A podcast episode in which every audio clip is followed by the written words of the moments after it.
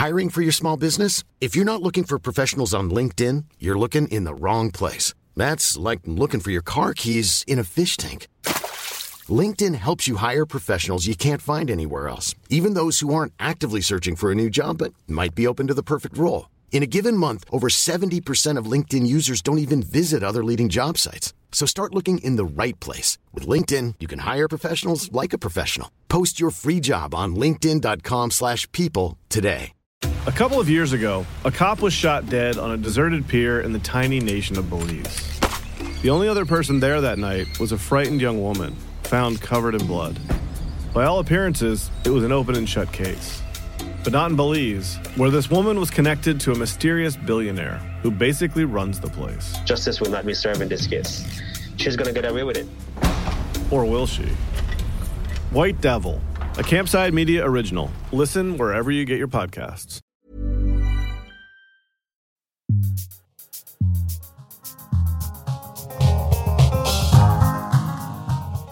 Bonjour, ici Émilie Nicolas et bienvenue à Détour. Aujourd'hui, nous sommes avec Frédéric Boilly, auteur, docteur en sciences politiques et professeur au campus Saint-Jean de l'Université de l'Alberta. Bonjour Frédéric. Bonjour Émilie. Aujourd'hui, on va parler ensemble de la campagne électorale qui se déroule en Alberta dans le contexte des feux de forêt, carrément, qui brûlent en arrière-plan ou, ou, carrément dans... c'est même plus en arrière-plan rendu là, la fumée est un peu partout. Et puis, on va parler du livre de Frédéric qui est paru cet automne, Génération MBC, Mathieu Bocoté et les nouveaux intellectuels conservateurs. Bienvenue à Détour où on décortique les nouvelles en français.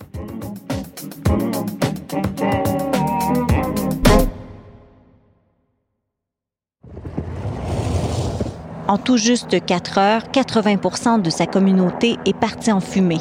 Une quinzaine de maisons et des kilomètres de forêt. La communauté métisse d'East Prairie est défigurée, méconnaissable. So when we come home to our community, it's not going to really be home again. We can't wait. The fire's not waiting for permission to put it out. The battle for Alberta officially starts with a 28 day election campaign featuring two women who both want to return to the top job. Just one week into Alberta's election campaign, and there have been numerous complaints of election signs being vandalized or damaged, and even farther than that, alleged cases of voter intimidation. Frédéric, pour commencer, tu nous rejoins d'Edmonton, c'est bien ça? Oui. Comment ça se passe à Edmonton en ce moment?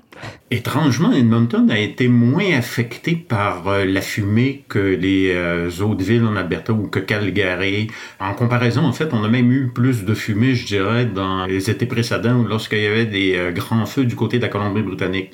Tout est une question vent.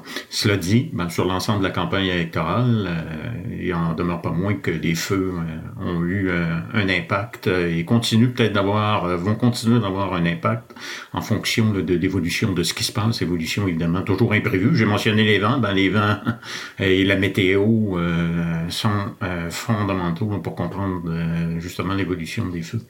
Oui, c'est ça, parce que pour les gens qui sont loin de l'Alberta, mercredi soir, il y avait encore 92 feux actifs entre le nord et le centre de l'Alberta, 26 qui sont encore hors de contrôle. Il y a de la fumée qui descend jusque dans le sud, jusqu'à Calgary. Ouais. Il y a un ciel orange un peu partout. On est content d'apprendre qu'Edmonton, c'est un peu moins pire. Et donc, des risques pour la santé des personnes dans les villes. Puis pendant ce temps-là, il y a une élection qui est prévue pour le 29 mai. Ça s'en vient quand même très rapidement. Donc, comment est-ce que la crise actuelle influe sur, sur, sur, cette, sur ce cycle électoral en ce moment? Au début, l'élection a commencé comme prévu, puis le scénario prévu, ben, c'est l'affrontement entre Daniel Smith et Rachel Notley, donc conservateurs unis contre les néo-démocrates. Je vous dirais que les autres formations politiques sont tout simplement pas dans le décor. Euh, parfois, mm -hmm. les libéraux ou euh, le Parti albertain, Alberta Party, apparaissent à peine dans euh, les sondages. Sauf qu'après quelques jours de campagne, euh, on s'est aperçu que là, les feux sont venus comme exercice, que moi j'appelle une sorte de force d'inertie, c'est-à-dire qu'on a été obligé de mettre pause sur la campagne pour un moment. Mm -hmm. Et là, on a vu les deux chefs, Rachel Notley et Daniel Smith, venir rencontrer des évacués du côté d'Edmonton. Donc, il y a eu une période de flottement là, qui a duré presque une bonne semaine. Mais là, depuis le début de cette semaine, là, ce qu'on note, c'est que les deux chefs veulent faire campagne, comme si les feux n'étaient pas là. On peut pas le faire, on peut pas nécessairement le faire, mais on veut mener campagne et défendre son programme respectif euh, parce que On est aujourd'hui jeudi. Jeudi, ben, il y a une, euh, c'est le premier débat.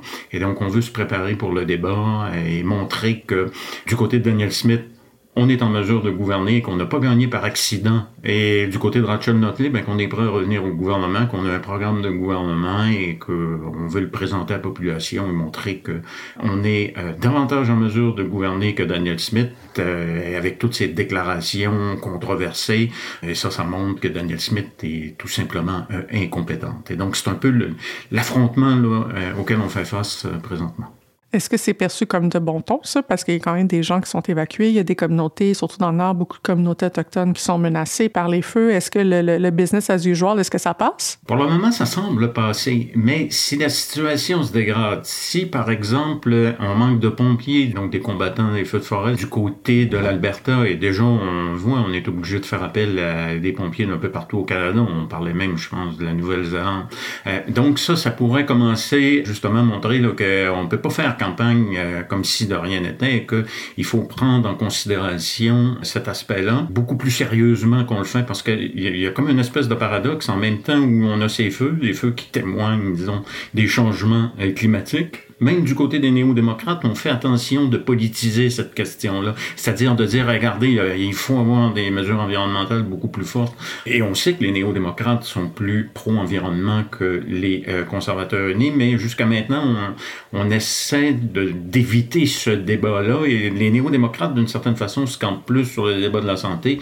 Et les conservateurs unis, sécurité publique, économie. Et donc, on fait comme si ça, c'était un peu derrière euh, tout le monde, où c'est comme un point aveugle finalement dans la campagne. C'est vraiment étrange. C'est assez particulier, ça. Donc, les, même les néo-démocrates ne veulent pas amener la question d'environnement alors que les feux sont en train de brûler comme ça. Euh, pourquoi? Est-ce que c'est parce que ça serait perçu comme divisif de parler de changement climatique, euh, qu'on veut faire comme si euh, les feux de forêt de plus en plus fréquents, c'est pas une question politique, qu'on veut garder ça à l'intérieur de la politique? Pourquoi est-ce qu'on fait ça? On fait ça d'abord du côté des néo-démocrates parce qu'en 2019, ça avait été pour les néo-démocrates euh, très difficile de faire campagne parce que les conservateurs unis et Jason Kenney ne cessaient pas de rappeler ou essayaient de montrer que finalement Notley c'était comme Justin Trudeau et que Rachel Notley c'était le, tandem Notley-Trudeau. Les Trudeau qui est comme associé à l'environnement puis à la taxe sur le carbone puis tout ça. OK, ouais. Exactement, la taxe carbone et tout ça. Et donc l'idée que Justin Trudeau veut pour me faire une mauvaise traduction, tuer les, les, les sables bitumineux, on dit souvent kill là, ici. Euh, et euh, par conséquent, du côté des néo-démocrates, on veut mettre cette accusation-là de côté. Donc, on a un programme environnemental, mais on ne le met pas nécessairement de l'avant. Et du côté des conservateurs unis, euh, on, a, on a un peu modifié le discours également. C'est-à-dire que maintenant, on est moins climato-sceptique, on reste climato-non motivé, comme je dirais, euh, mais on parle plus de solutions techniques c'est-à-dire la capture euh, des gaz à effet de serre dans le sol.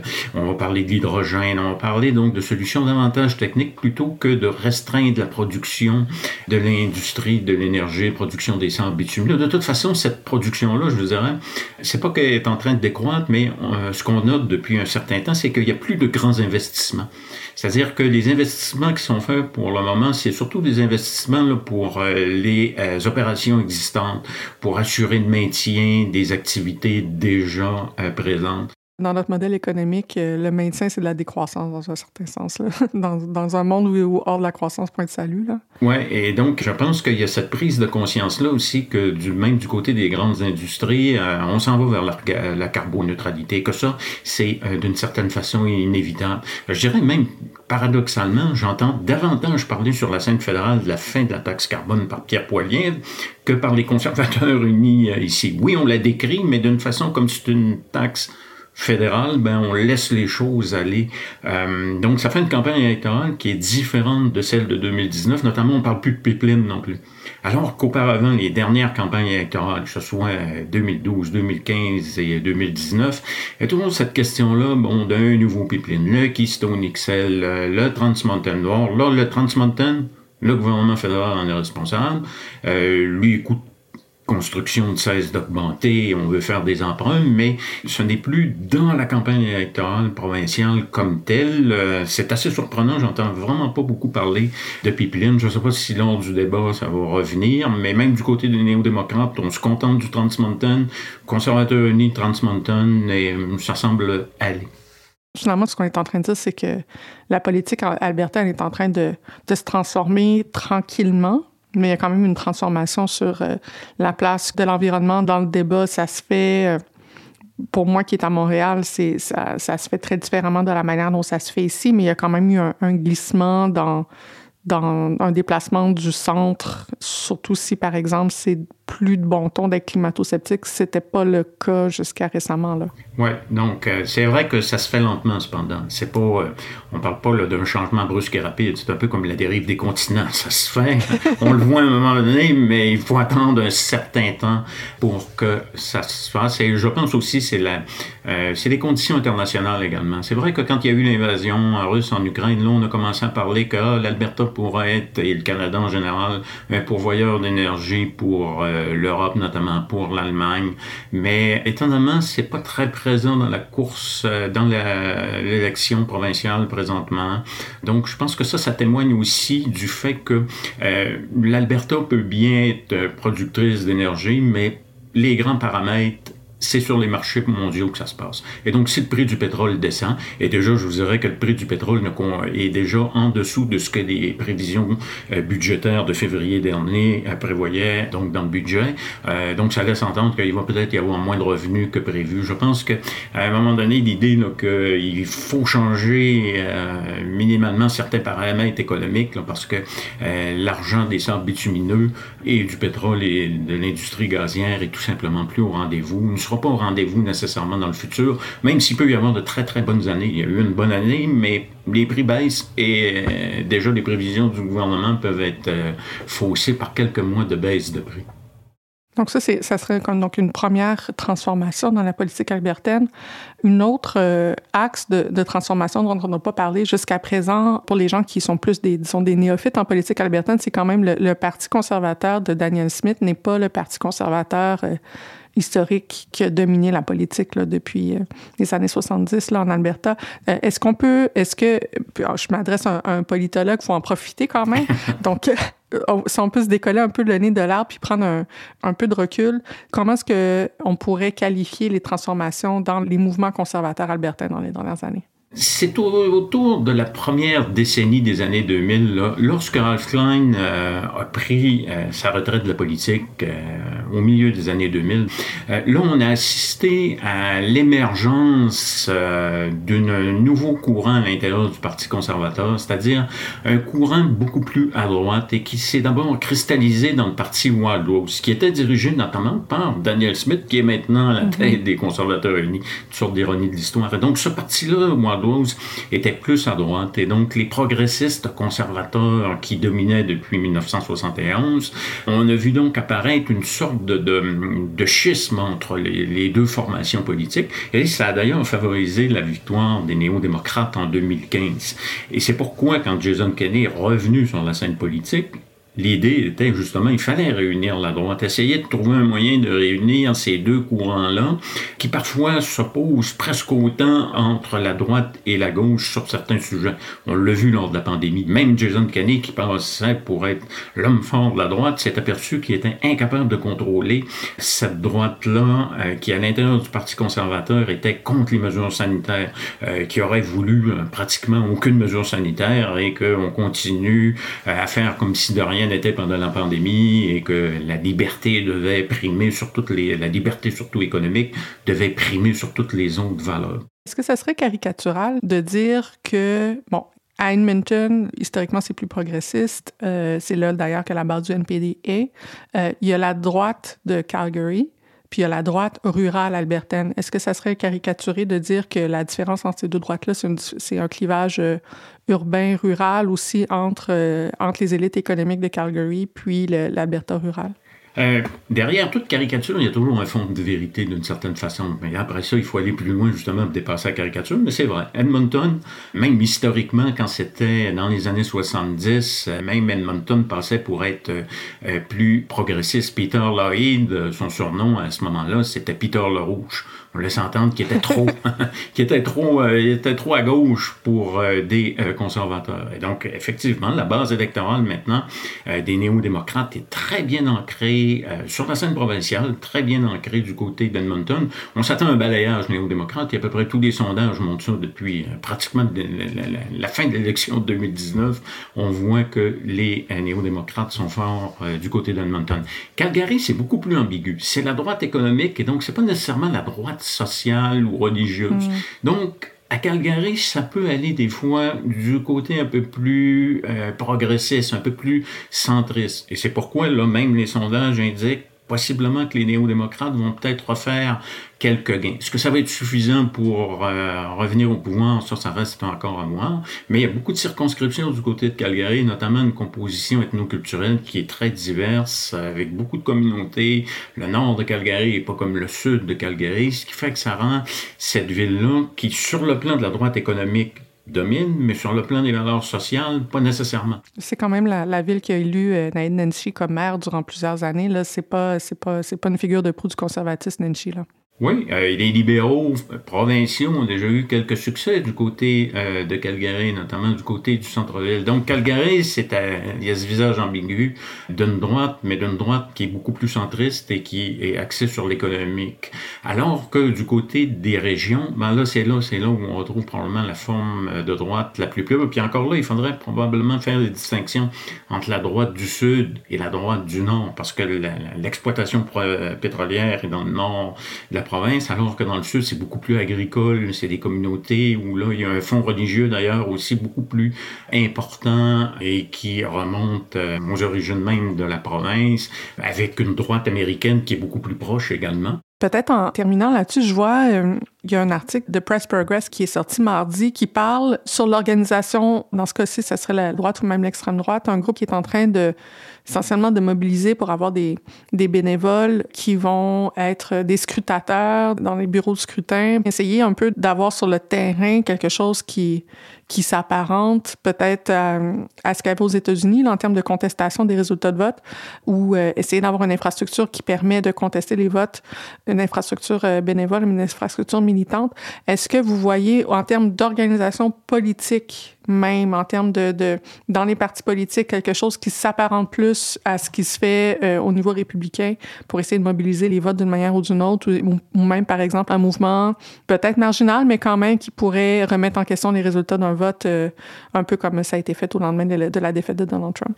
Pour remettre en cause le résultat du vote, je crois pas, mais ce qu'on peut voir, c'est un mouvement justement qui euh, essaie de s'organiser en dehors des cadres militants traditionnels, mais qui veut se doter d'une infrastructure justement institutionnelle pour être capable de ramener justement eux comme ils le voient, de ramener euh, le conservatisme dans le droit chemin d'une certaine façon, parce qu'ils estiment que sous Jason Kenney euh, et, sous, et avec d'autres conservateurs, le mouvement euh, conservateur finalement a perdu ses boussoles idéologiques. Il a perdu ses boussoles idéologiques parce qu'il veut imiter les libéraux d'une certaine façon, veut imiter, notamment avec toutes les mesures sanitaires pendant la, la que a dû prendre malgré tout Jason Kenney lorsqu'il était au gouvernement. Donc, il voulait imiter les autres euh, gouvernements et que par conséquent, on avait perdu le nord sur le plan euh, idéologique. Et donc, c'est dans ce sens-là qu'il faut voir ces mouvements-là euh, pour essayer de reprendre, eux, ils voient ça comme ça, de reprendre le contrôle du Parti conservateur pour qu'il redevienne sur le plan idéologique beaucoup plus pur. Et c'est là que ça crée des tensions, même à l'intérieur du Parti conservateur, parce que on le vit avec Daniel Smith fait une campagne très à droite pour sa course à la direction. Et depuis qu'elle est en, élection, elle essaie de diluer son message. Elle essaie de montrer qu'elle est apte à gouverner, qu'elle est plus centriste qu'on pourrait le penser. Elle reste à droite. Mais son adversaire, c'est le NPD, ça peut, euh, ça peut expliquer certaines choses. Oui, ça explique certaines choses, mais ça explique aussi que l'électorat albertain, en général, est peut-être euh, plus à droite, mais il n'est pas aussi à droite que le, positionnement politique de Daniel Smith lors de la course à la direction. Mm. Parce que sinon, elle n'aurait pas changé son, son, discours, et là, maintenant, elle le change. Euh, elle essaie d'être plus centriste. Je comprends. Pour les gens qui ne sont pas en Alberta, s'ils avaient une chose à retenir d'une campagne sous fond de feu de forêt, ça serait quoi? Je dirais que maintenant, l'Alberta est rendu un système politique où on s'affronte à deux adversaires strictement. Je pense que ça, c'est complètement particulier, c'est complètement différent de ce qu'on retrouve maintenant au Québec, où vous avez un parti politique qui est plus dominant avec euh, plusieurs partis d'opposition. Et donc, c'est euh, une sorte d'évolution politique qui est complètement différente, alors qu'auparavant, au Québec, ben, il y avait le Parti libéral puis le Parti québécois. Et là, maintenant, c'est les néo-démocrates à gauche contre la droite, le Parti conservateur uni, et ce qui est une nouveauté dans l'histoire politique euh, albertaine, parce qu'auparavant, on avait justement un parti politique qui dominait, et là maintenant ce n'est plus le cas, parce que même si les néo-démocrates ne reviennent pas au pouvoir, ils sont très bien installés maintenant, ils ont du financement, une base électorale, des partisans, donc on peut pas les compter comme euh, une force politique maintenant qu'on euh, pourrait écarter. Euh, autant que le Québec est souvent une province très très caricaturée à l'extérieur du Québec, dans le reste du pays, je fais de mon mieux sur le réseau de Canada Land pour essayer de nuancer les perceptions des gens J'espère que cette entrevue-là a permis aussi aux gens qui font exactement la même chose avec l'Alberta, parce que c'est un peu... Euh, Québec et l'Alberta sont un peu des miroirs, euh, dans bien des cas, de provinces incomprises, de faire aussi de la nuance, puis au moins de savoir euh, de quoi ils parlent. Et bien sûr, j'espère que les gens qui nous écoutent, qui sont en Alberta, ont trouvé que c'est un portrait juste de la situation. Merci beaucoup pour ça, Frédéric Boilly. C'est moi qui vous remercie. Hiring for your small business? If you're not looking for professionals on LinkedIn, you're looking in the wrong place. That's like looking for your car keys in a fish tank. LinkedIn helps you hire professionals you can't find anywhere else, even those who aren't actively searching for a new job but might be open to the perfect role. In a given month, over 70% of LinkedIn users don't even visit other leading job sites. So start looking in the right place. With LinkedIn, you can hire professionals like a professional. Post your free job on linkedin.com slash people today. Donc, Frédéric, qu'est-ce que tu voudrais qu'on garde en tête ce mois-ci? Moi, ce que je veux qu'on garde en tête, c'est un article de Paul Journet euh, dans la presse. Et pourtant, il ne euh, compte pas. Euh, je pense que c'est un article qui est important parce que ça parle de la fameuse question des seuils d'immigration. C'est la semaine passée, là. Donc, on, parle du 10 mai, si j'ai bien compris. Donc, la semaine où tout le monde parlait d'immigration au Québec, on s'est fait une autre, une autre on s'est farci une autre semaine où tout le monde parlait d'immigration. Oui, oui, oui, c'est ça. Euh, et j'ai trouvé que c'est bon, un débat qui est fondamental. La question des seuils, et c'est une question qui est euh, hautement inflammable sur le plan idéologique, parce que ça donne lieu à des débats et des dialogues dessous. Euh, on s'entend pas sur ce que c'est que les seuils. On n'a pas nécessairement de guide. Euh, et pourtant, euh, la question se pose à quel point une société peut accueillir des immigrants. Et donc, je pense que c'est une question qui mérite d'être débattue, mais qui mérite d'être débattue euh, sereinement. Et là, dans son article, Paul Journée mentionne bon le combien, le qui et le comment. Ça, c'est vraiment important. Et moi, je voudrais ajouter une autre dimension à ça, le où. C'est-à-dire que le Canada, c'est vaste. Toutes les provinces sont vastes. Et donc, le fait d'accueillir des immigrants dans une région ou dans une autre, ben, ça a un impact également, et pas simplement en termes d'impact, en termes de structure d'accueil. On le voit, nous, ici, pour la communauté francophone en Alberta.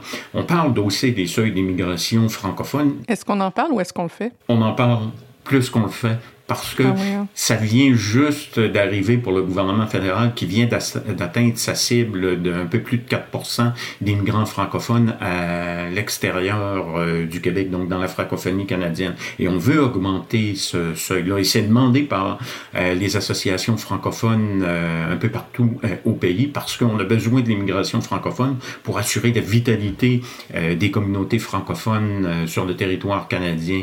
Mais en même temps, ça peut pas se faire par un de baguette magique. Ça peut pas se faire simplement par une augmentation. Oui, il faut une augmentation, mais il faut en même temps aussi des structures d'accueil pour s'assurer que notamment dans le cas des communautés francophones, les immigrants francophones qui vont venir, euh, par exemple, dans des provinces comme euh, l'Alberta ou la Saskatchewan, trouvent des écoles, trouvent de l'emploi. Mm-hmm. Sinon, qu'est-ce qui va arriver?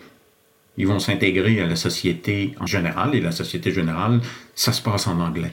Donc c'est pourquoi c'est important. C'est pas juste une question de ça, c'est pas juste une question de nom, c'est une question d'intégration, c'est une question de faire en sorte que cette immigration-là francophone contribue à la vitalité. Et ça, c'est une question de fond. C'est pour ça que je trouvais vraiment intéressant cet euh, article de Paul Journet, qui touche pour le Québec, mais qui vaut pour l'ensemble du Canada et pour l'ensemble des communautés.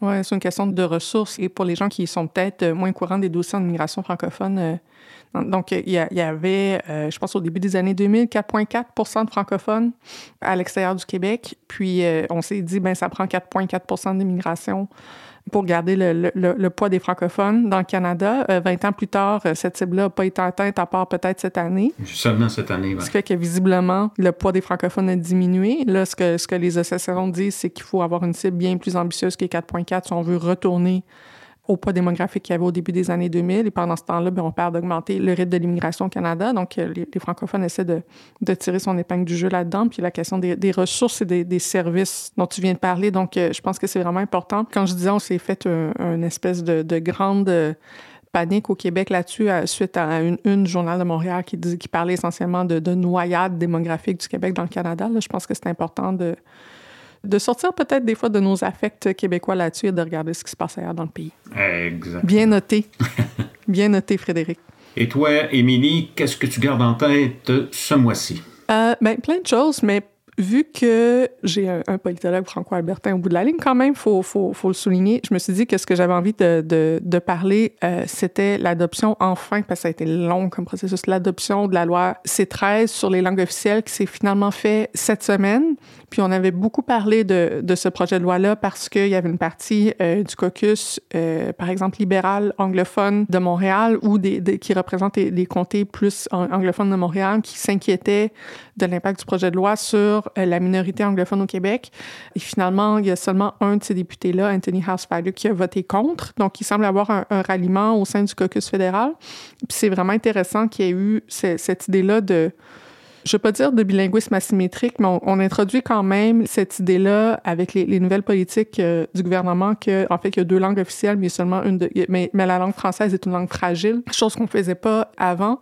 Donc, j'avais envie de te demander, Frédéric, euh, qu'est-ce que ça veut dire, euh, cette loi-là, pour toi, qui est prof au campus Saint-Jean, qui est quand même pas beaucoup d'universités euh, ou de, campus francophones, comme ça, en Alberta, ou dans le reste du Canada en général? Donc, de, ta perspective à toi, qu'est-ce que ça veut dire concrètement, cette loi-là? Qu'est-ce que ça va changer? Je dirais d'abord, enfin, parce que ça a beaucoup, beaucoup traîné. Les associations francophones un peu partout au pays, du côté de l'Ouest canadien, attendent depuis longtemps cette modernisation de la loi sur les langues officielles.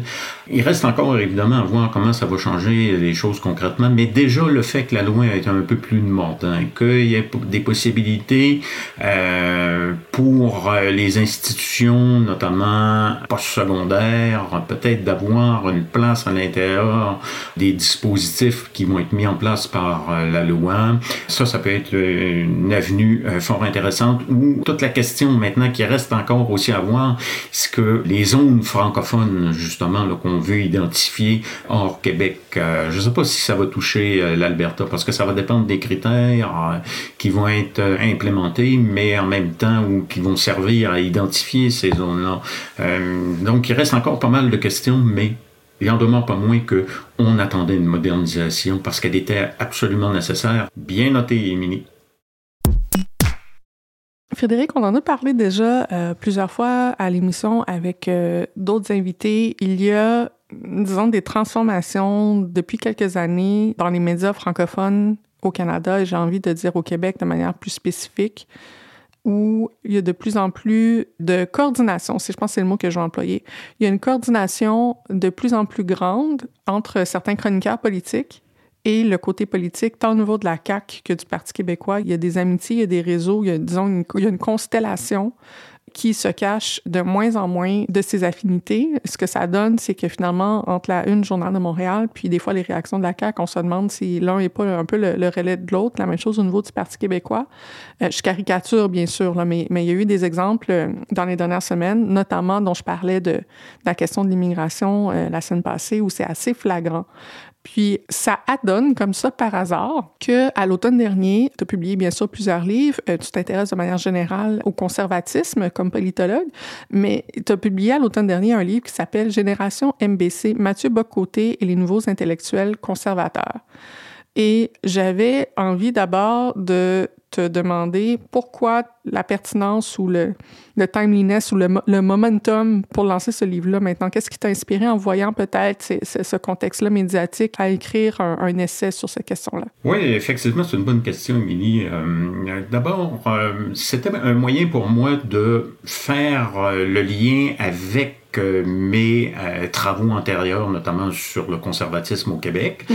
euh, mais en même temps, ça, disons, c'est le, le, le, contexte plus général qui m'est, disons, plus personnel sur le plan des recherches, mais ça correspond effectivement à un contexte médiatique qui a changé, un contexte intellectuel et idéologique qui a changé, je dirais, depuis le, la crise des accommodements raisonnables. Je pense que si on avait un moment là, vraiment à mettre, là, donc, euh, à identifier, je pense que c'est autour de cette crise des accommodements raisonnables où on a commencé à voir euh, un mouvement conservateur euh, se former de manière euh, plus forte, euh, et notamment autour de la figure euh, médiatique de Mathieu Bocoté, qui, quoi qu'on en pense, est effectivement rendu un intellectuel majeur au Québec et même en France maintenant, mm-hmm. mais aussi d'autres intellectuels. Parce que si ça avait été juste Mathieu Bocoté, j'aurais pas écrit l'ouvrage. Mais il en demeure pas moins que Mathieu Bocoté est la figure centrale, mais il y a d'autres intellectuels aussi qui développent euh, à leur façon aussi, euh, et pas toujours nécessairement de manière coordonnée, cette idée là, que euh, le conservatisme et la droite doivent remonter la tête après. Et je dis remonter la tête parce qu'elle avait eu, depuis les années 70, elle n'était pas très voyante, elle était plutôt dans le placard d'une certaine façon, parce que c'était l'affrontement souverainiste et fédéraliste. Mm-hmm. Or, dans le contexte de l'après 1995, la crise des accommodements raisonnables, le fait que la CAC maintenant aussi a monté, ben il y a comme une euh, et maintenant rendu au pouvoir pour un deuxième mandat, euh, ça a créé, je pense, une sorte de, de, de, de nouvelle ambiance intellectuelle. Et Mathieu Bocoté a contribué à la forger, cette ambiance intellectuelle et politique en développant un conservatisme beaucoup plus affirmatif que par le passé, en développant des idées notamment contre le multiculturalisme, euh, en se réclamant du libéralisme, mais en n'étant pas, à mon avis, nécessairement vraiment un, un, libéral au sens classique du terme, ben ça fait en sorte qu'il y a comme une conjonction des as qui fait que on a maintenant un parti comme la Coalition Avenir Québec qui baigne aussi dans ce, ce nationalisme euh, conservateur. On parle d'intellectuels conservateurs, mais ce qui est intéressant, c'est que dans les auteurs qui sont nommés ou qui sont cités le plus dans, dans, le livre, puis même Mathieu Bocoté lui-même, bon, il a été chargé court, mais c'est un chroniqueur, donc il y a une émission en France, donc on parle plus de, personnalités médiatiques que, que de professeurs d'université euh, à temps plein, disons, pour la plupart des gens nommés. Donc, c'est dans le fond, c'est des gens qui ont des, bonnes formations universitaires, mais qui sont plus dans la sphère publique, qui ont émergé après 95. Commençons par ça. Pourquoi après 95, quand on dit la, crise des accommodements raisonnables euh, au début des années 2000, qu'est-ce qui s'est passé qui, a fait qu'il y a eu ce, tournant-là, disons, idéologique ou dans les idées que la droite euh, identitaire, on dit souvent ça comme ça, a monté au Québec à partir des années 2000? Essentiellement, c'est parce que l'échec du référendum, l'échec du point de vue souverainiste, évidemment, là, euh, fait en sorte que euh, l'idée qu'on va tenir un troisième référendum, qui était présente dans l'espace politique euh, et médiatique tout juste après le référendum, mais très rapidement ça s'est estompé. Les conditions gagnantes n'étaient plus là. Et euh, on l'a vu notamment avec Lucien Bouchard lorsqu'il dirigeait le Parti québécois. Et à un moment donné, le Parti québécois a pris lui aussi une nouvelle orientation, c'est-à-dire que euh, une nouvelle orientation qui a été très très très décriée par Mathieu Boccoté et à peu près tous les intellectuels euh, que je cite dans l'ouvrage, à savoir une orientation qui aurait rapproché l'ensemble du mouvement souverainiste y compris le Bloc québécois, du multiculturalisme à la canadienne. Pour les gens qui ne connaissent pas, donc Mathieu Bocoté, à la base, euh, à cette époque-là, on parle de la fin des années 90, était un militant dans les jeunesses du, Bloc québécois qui a mis de l'avant des idées qui étaient jugées trop proches de l'extrême droite, qui, qui s'est fait essentiellement euh, montrer plus ou moins la porte là, de, de la jeunesse du Bloc québécois à cette époque-là, pour maintenant revenir en force quelques années plus tard et devenir un des intellectuels les plus cités par, par le mouvement souverainiste, le mouvement nationaliste au Québec. Donc, c'est assez intéressant pour les gens qui connaissent pas de comprendre l'origine aussi du personnage dont il est question. Oui, parce que c'est ça qui est particulier. Si on veut trouver une critique du mouvement souverainiste des années 2000 qui soit la, la, la plus virulente, euh, on la trouve pas du côté des fédéralistes d'une certaine façon, on la trouve du côté justement d'intellectuels comme Mathieu Bock-Côté qui euh, reviennent continuellement sur la mauvaise orientation prise par les souverainistes québécois, notamment euh, avec l'épisode d'André Boisclair. Euh, et euh, c'est seulement par la suite que les intellectuels comme Mathieu Bocoté revoient sous un jour plus favorable le mouvement souverainiste, seulement lorsqu'il va y avoir une, disons, une, tentation identitaire plus forte, notamment sous Pauline Marois. Oui, c'est ça. C'est après le départ d'André Boisclair, donc à la chefferie du Parti québécois, qu'il y a eu un virage vraiment. Là. Donc c'est pour ça, c'est dans la fin, d'une certaine façon, là, du rêve d'un troisième référendum que tous ces débats-là refont surface et que là, la question de l'identité, d'une certaine façon, est venue remplacer la question du référendum. Ce qu'il faut faire, c'est euh, assurer la survie de l'identité québécoise, mais entendu dans un sens euh, conservateur. Et donc, c'est pourquoi tous les débats sur l'histoire québécoise ont pris tant de place au tournant des années 2000. C'est pourquoi, notamment, par exemple, Mathieu Bock-Côté va s'opposer de manière très forte à Gérard Bouchard ou à d'autres intellectuels comme Jocelyn et Tourneau qui parlent d'une identité euh, nationale qu'il faudrait revoir pour plutôt mettre l'accent sur les euh, historiens ou sociologues qui mettent euh, l'accent, eux, sur la pérennité de cette identité québécoise, une identité québécoise qui remonte même avant 1960. C'est pourquoi les débats autour de l'histoire québécoise ont été aussi importants. L'identité canadienne-française, dans le fond. Là. Oui, ouais. Et euh, la question, par exemple, de l'héritage de Maurice Duplessis aussi, était une question qui euh, était importante pour eux, parce que comment resituer Maurice Duplessis dans l'histoire longue du euh, Québec? Et évidemment, par la suite est arrivé le débat sur la laïcité, qui euh, lui aussi est venu euh, d'une certaine façon. Et la manière un peu paradoxale, c'est que l'histoire de la laïcité maintenant est vue comme étant réintégrée dans l'histoire longue du Québec. Ou en tout cas, il faut essayer de trouver un moyen de la réintégrer dans l'histoire longue euh, du Québec, ce qui est problématique d'un point de vue conservateur, parce que, bon, la laïcité, on peut pas trop la trouver euh, du côté de Maurice Duplessis, par exemple. Euh, certainement pas de Lionel Groux non plus. On patente quelque chose, mettons. oui, exactement. on essaie de patenter quelque chose. Oui, pour des conservateurs, je dirais que ça, c'était un, un, problème. Mais on a trouvé, disons, le moyen de réintégrer tout ça, notamment par la critique du multiculturalisme. Pourquoi? Parce que là, maintenant, le Québec est vu comme étant un bastion à l'intérieur de l'Amérique du Nord qui résiste au vent du multiculturalisme qui souffre très fort du côté du Canada anglais ou qui viennent aussi euh, d'une certaine gauche aux États-Unis. Euh, et donc, par conséquent, euh, ce discours-là de Mathieu Bock-Côté et d'autres, comme quoi le Québec est un bastion qui résiste au multiculturalisme, qui est décrit comme une religion politique, qui est décrit comme un nouveau totalitarisme avec le politiquement correct, ben c'est un discours qui, auprès d'une certaine droite en France également, touchait une corde sensible. Donc, je pense que ça, ça explique aussi pourquoi maintenant Mathieu Bock-Côté est une vedette médiatique euh, du côté de la France. Parce que, ben, là, c'est plus la question de savoir du côté français, la question, c'est plus de savoir si le Québec va devenir souverain ou pas, c'est plutôt si le Québec va être libre du multiculturalisme ou pas.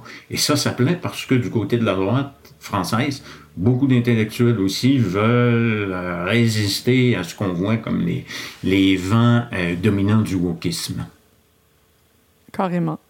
Et donc, euh, c'est le paradoxe. C'est un peu, autant ces intellectuels-là sont des souverainistes, Autant dans le cas de Mathieu, c'est le fait d'être canadien qui l'a aidé à être une vedette en France, parce que c'est comme si en étant dans un sens, là. Ouais. Parce que c'est le fait d'être canadien qui l'a amené à se positionner comme expert de la question du multiculturalisme et à se positionner là-bas comme la personne qui vient avertir les Français des grandes plaies du multiculturalisme qui les menace à moins qu'ils restent vigilants. Donc, ça, dans, dans un sens, c'est venir d'Amérique du Nord le permis de, peut-être on pourrait dire ça comme ça, de se positionner en, en France euh, et, et, de répondre à, je ne veux pas dire un besoin, mais disons à, à une pulsion qu'il y avait dans, dans, le débat public français. Exactement. Il répondait à une demande, je pense. Il y avait une demande oui. dans l'espace public français, notamment du côté de la droite, très forte pour critiquer justement là, ce multiculturalisme qui vient notamment des États-Unis ou en tout cas de côté de la France, on le voit. Et ça, ça remonte même aux années 90. Mm-hmm. Et donc, Mathieu Bocoté arrive 20 ans plus tard avec une critique qui, comme tu l'as mentionné, là, vient montrer justement comment le Québec euh, peut résister à ça, mais un Québec nationaliste, un Québec nationaliste sur le plan identitaire qui n'oublie pas son passé. Et comme aussi Mathieu Bocoté connaît très bien l'histoire française, ça il faut lui accorder ça, il connaît très bien les auteurs français, c'était donc euh, la rencontre parfaite d'une certaine façon entre Mathieu Bocoté et une certaine euh, demande de l'intelligentsia française plus à droite. Merci pour cette mise en contexte-là. Peut-être une dernière question en terminant comme observateur là, depuis longtemps à l'extérieur du Québec, quand on regarde l'impact que ça a, parce que c'est pas, encore une fois, on n'est pas en train de personnaliser autour d'une personne. Il y a une figure qui émerge peut-être plus fortement que les autres, mais il y a toute une constellation d'auteurs autour de ça qui sont cités dans le livre, d'autres chroniqueurs euh, au Journal de Montréal, euh, certains collègues que j'ai aussi euh, au devoir, un peu partout. Donc, on voit de, de, plus en plus de voix conservatrices qui prennent la parole dans les médias québécois. Quel est l'impact que tu vois sur le débat public au Québec de manière générale?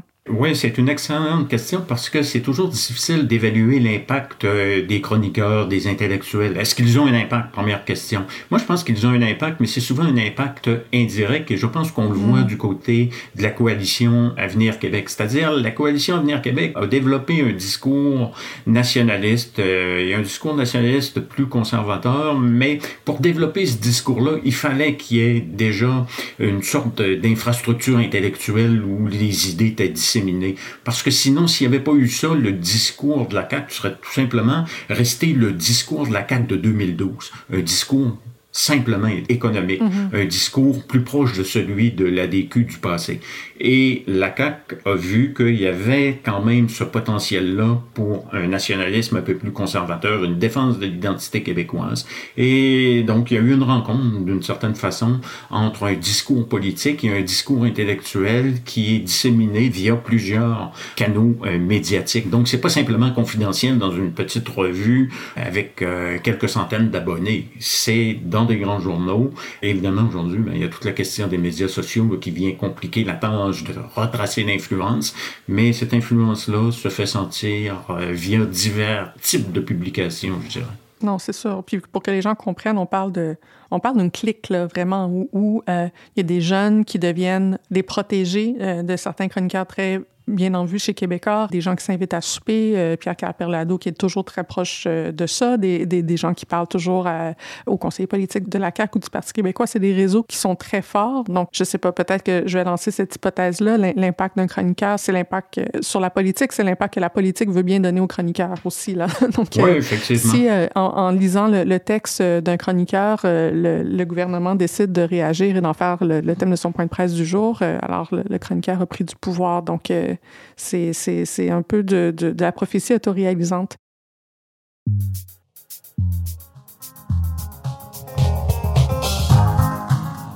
C'est tout pour Détour cette semaine. Merci beaucoup, Frédéric. Ben, c'est moi qui euh, te remercie, Émilie, euh, pour cette euh, très gentille invitation. Ça fait grand plaisir. S'il vous plaît, à tous ceux et celles qui nous écoutent, dites-nous ce que vous avez pensé de l'épisode. On a vraiment envie d'entendre vos commentaires.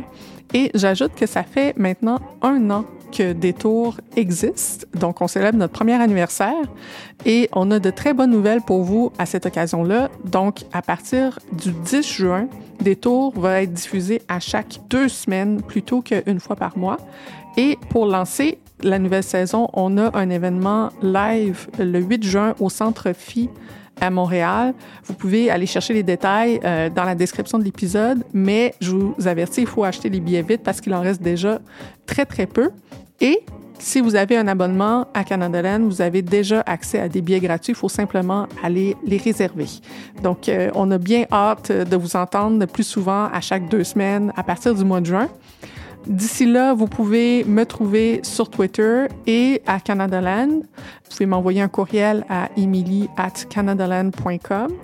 Frédéric, si les gens veulent te rejoindre, te poser des questions, où est-ce qu'ils peuvent te trouver? Ils peuvent me trouver sur mon courriel de l'Université de l'Alberta. Je suis pas très réseau. je suis pas très présent sur les réseaux sociaux. Mais tu es très googlable. Donc, euh, Frédéric Ouais. Wally, hein, googlez ça, vous allez tout de suite trouver, et vous allez notamment trouver euh, son dernier livre, euh, Génération MBC, Mathieu Bocoté, Les nouveaux intellectuels conservateurs, publié aux presses de l'Université Laval. Vous pouvez aussi écouter tous les nouveaux épisodes de Détour mensuellement euh, sur notre propre fil. Tapez Détour dans votre application de balado préférée et abonnez-vous tout de suite. Cet épisode est produit par Tristan Capacchione. La musique du générique est par So Called. Les droits de diffusion sont assurés par CFUV 1019 FM à Victoria. Leur site web est cfuv.ca. Détour est disponible sans publicité sur Amazon Music, inclus avec Prime. Et si vous avez aimé cet épisode, encore une fois, faut toujours le redire, partagez-le, s'il vous plaît, sur vos réseaux et parlez-en à vos proches.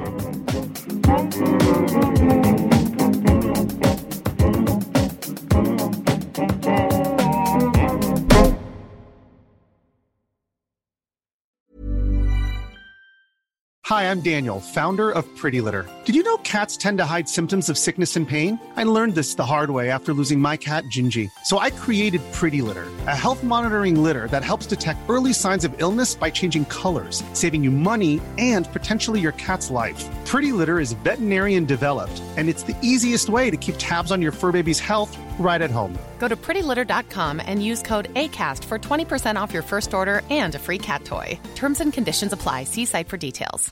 A couple of years ago, a cop was shot dead on a deserted pier in the tiny nation of Belize. The only other person there that night was a frightened young woman, found covered in blood. By all appearances, it was an open and shut case. But not in Belize, where this woman was connected to a mysterious billionaire who basically runs the place. Justice will not be served in this case. She's gonna get away with it. Or will she? White Devil, a Campside Media original. Listen wherever you get your podcasts.